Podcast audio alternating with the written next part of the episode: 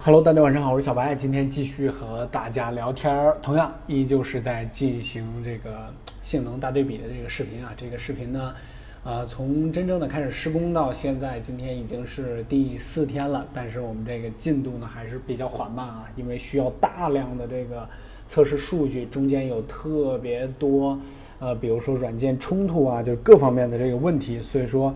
呃，更新上呢可能会稍微的要延迟一下啊，这个跟大家来说一下。呃，还有就是今天的文章跟大家说一下，就是今天这个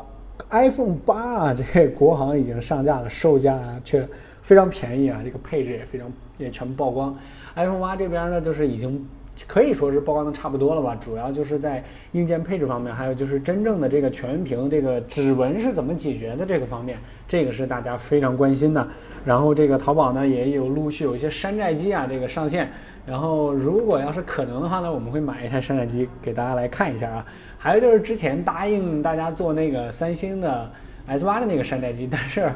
我后我不是把这事儿给忘了啊，我后边真找了半天找不着，就没卖的。就是也不知道怎么买，它都是通过那种就就那种线下小店卖，它淘宝上可能是查的也比较严，可能没有，所以说我也没有办法啊。呃，但是这个别的机器呢，我会持续的这个关注的。还有就是竖排双摄啊，这个魅蓝 Note 六的这个真机呢，就是再次现身了。就是魅蓝 Note 六呢，也是在二十三号发布，这个也是下边大家比较关注的这个一台机型，最近发布的一个吧。也是赶在 iPhone 前面嘛，我觉得它这台发布完了。对了，还有就是 Note 八啊，这个纽约也是要在这个呃国际版的发布，但是国内呢暂时还不知道消息。呃，Note 八这边是我最期待的，但是国内大家最关心的应该还是这 Note 六。呃，中间就是到 iPhone 九月十号左右，中间呢应该是不会再有什么机器发售了。呃，小米六亮银版呢再开售啊，还有一百台，真是感觉到这小米六亮银版是一直有货，我感觉它真的要是。搞不好这这这个预热了一阵子之后，然后开卖这个亮银版是完全有可能的啊。然后一加五这边呢是首降价了，这是一个比较呃 这是少见的事儿，因为一加这边的价格是比较坚挺的吧，因为它就这一台机器，它如果老降价的话，那它这一年是不太好过的啊。然后还有就是一款这个处理器啊，这个这个这个。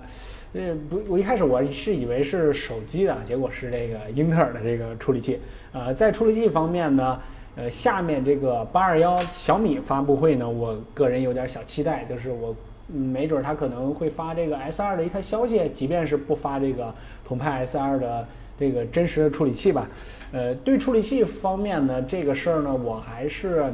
怎么说呢？大家可能都不太喜欢，是吧？但是我从站在行业的角度上来讲，还是希望国内呢有更多的厂商去做尝试，因为毕竟处理器这个事儿还是一个手机的核心命脉。呃，大家都知道，高通是就凭处理器的技术，就是赚的是吧？你这我感觉它它的利润率真的是高出。利润率啊，不是总利润啊，就是高出国产的任何一个厂商。